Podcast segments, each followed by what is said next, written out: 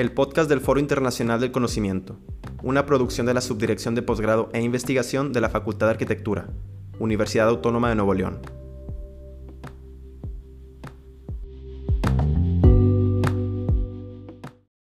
Hello, my name is Karina Soto Canales, and I'm a research professor of the Faculty of Architecture of the Autonomous University of Nuevo León. Currently, I'm part of the National System of Researchers of CONACYT as a candidate, and I collaborate with the Design Study academic body. The topics that I usually address through research are related to urbanism, urban imaginaries, planning, and urban development, specifically with concepts such as mobility, segregation, and activities location. Three years ago, I began the formation of a research group, which called on several researchers in the country whose lines of investigation were interested in showing inequality and differentiation. The purpose was initially to generate collaboration for papers, chapters, or books production.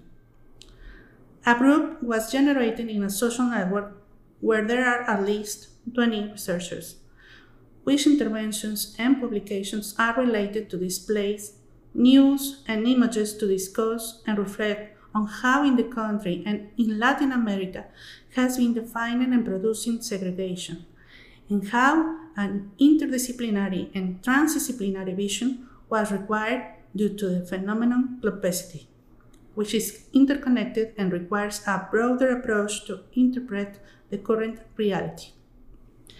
As an example, a pictures album showed how housing sets were being developed their opinion were produced based on the profile of each participant. The comments for the publication were about how will affect those developments to the inhabitants, how the socioeconomic classes and their purchasing power exert forces that limit the possibility of improving their quality of life. Especially how does the serial production of housing in different market segments suppress the concept of identity and compromise the construction of the community? Also, evidence was shared of how a certain group was treated with injustice and equality, and how some normalized such behaviors, and simply others only perceive events without being able to identify segregation as such because it is often inferred from behaviors that happens in other countries where fractures occur because of ethnic, racial, or religious characteristics, and apparently that's somewhere else, not here, not in Mexico. Little by little, the interventions allowed to define the project scope, and in such a way it was possible to conceive other real worlds as a series of books that are currently in execution. The first, recently published by Tirant lo Blanch, deals with approaches to segregation, its production, and dissolution. It includes six chapters where researchers from four universities in the country share from their lines of investigation the formats in which segregation is defined, how it behaves, and in some cases, the fractures and injustice in social, economical, and territorial fields. The authors participating in the first volume of Other Real World are Delmi Delgadillo, Dulce Olivia Fosado Martínez, Gabriela Carmona Ochoa, Livier Olivia Escamilla Galindo, the team led by Amalia Guillén Gaitán, where Gira Dier Huerta y Juan Antonio Caballero participate, as well as myself. When we talk about segregation, the dichotomy of people categorization is usually used when separating them into rich and poor. But that is no longer enough. Each time we realize that the distance between the two groups grows, and even devices or obstacles are enabled with which exclusivity and difference are reinforced. For the prologue of the first volume of Other Real Worlds, the research professor from the Faculty of Architecture of the Autonomous University of Nuevo León, Adolfo Benito Narváez Tijerina, points out that in a recent Oxfam estimate of target value of inequality, 2,153 millionaires in the world own more wealth than 4.6 million people. Thus, socioeconomic status established inequality and differentiation. How can one perceive the effect of money on the fracture of the urban fabric? This is much simpler than it seems. It is perceived with the naked eye. The difference between neighborhoods or districts are achieved from textures, colors, shapes, proportions, dimensions, and by performing the same exercise in the public space, the distinguishing characteristics coincide. The materials, the design, and the urban furniture present in each street, park, or square show a panorama of this disadvantage and injustice that overwhelms everybody's existence. It should be remembered that even the current production format of the city, urban fragmentations, has added divisive elements that abruptly break with the continuity of the urban fabric in which segregation acquires a spatial and economic character, and those borders delimit wealth from poverty. How should we start Volume 1 of Other Real Worlds?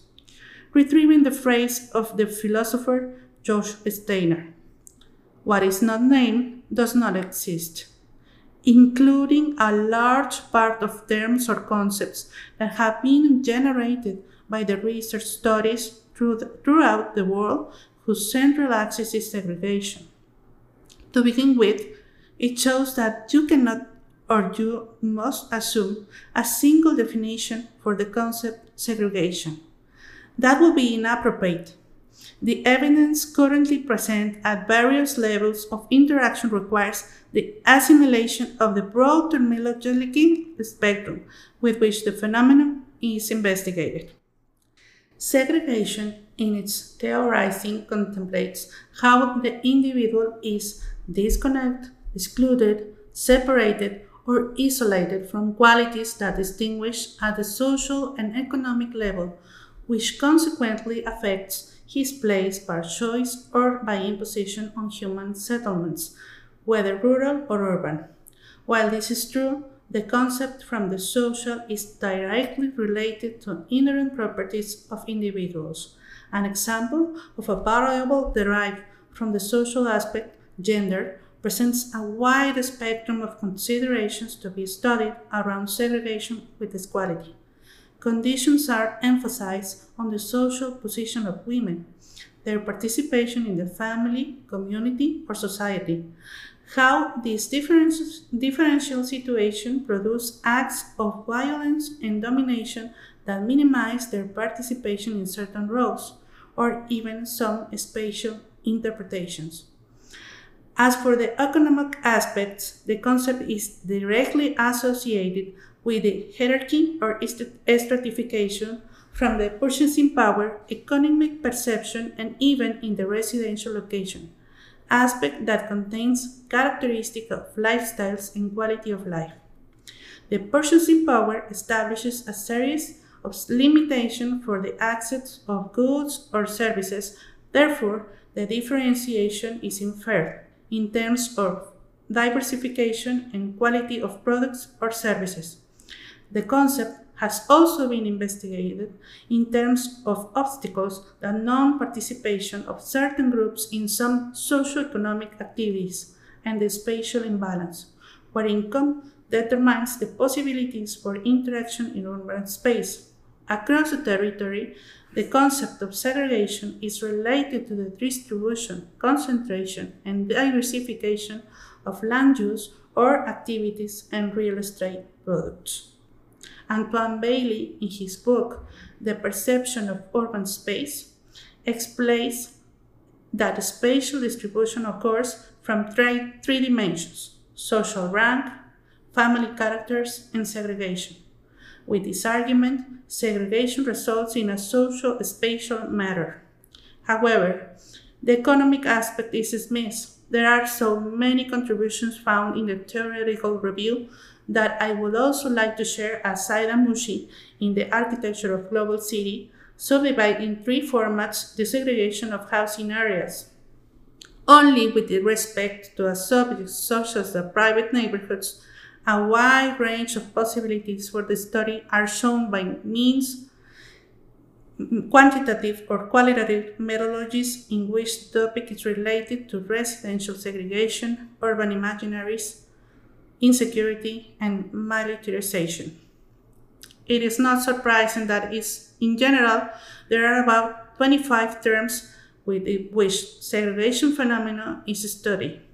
Let us remember, once appointed, then they exist. The above differences refer to characteristics of gender, socioeconomic class, age issues, disability, education, ethnic, racial, or religious minorities, employment aspects, confinement, exclusion of groups, access to smart technology and devices, poverty, spatial stratification, inequality, self segregation, inequity, and urban fragmentation, some of the most widely used considerations. In the first chapter, some examples are also presented as background through literary resources to exhibit through passages evidence of segregated groups.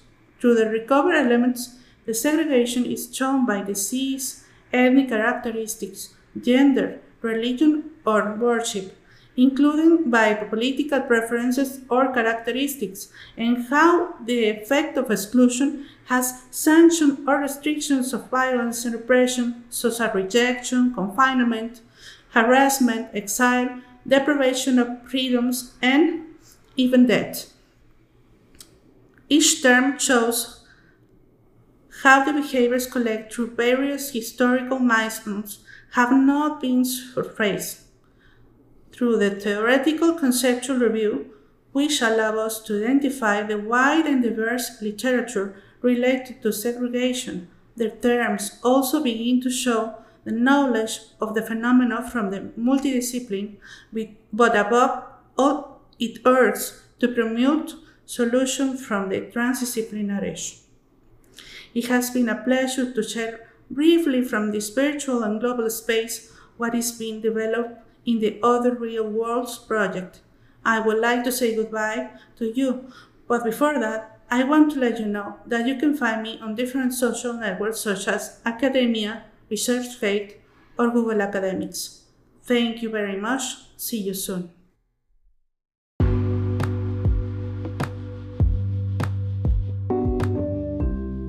Agradecemos tu participación en la tercera edición del Foro Internacional del Conocimiento. Te invitamos a continuar escuchando nuestro podcast con un episodio nuevo cada semana. Nos vemos próximamente en la cuarta edición del foro. Hasta entonces.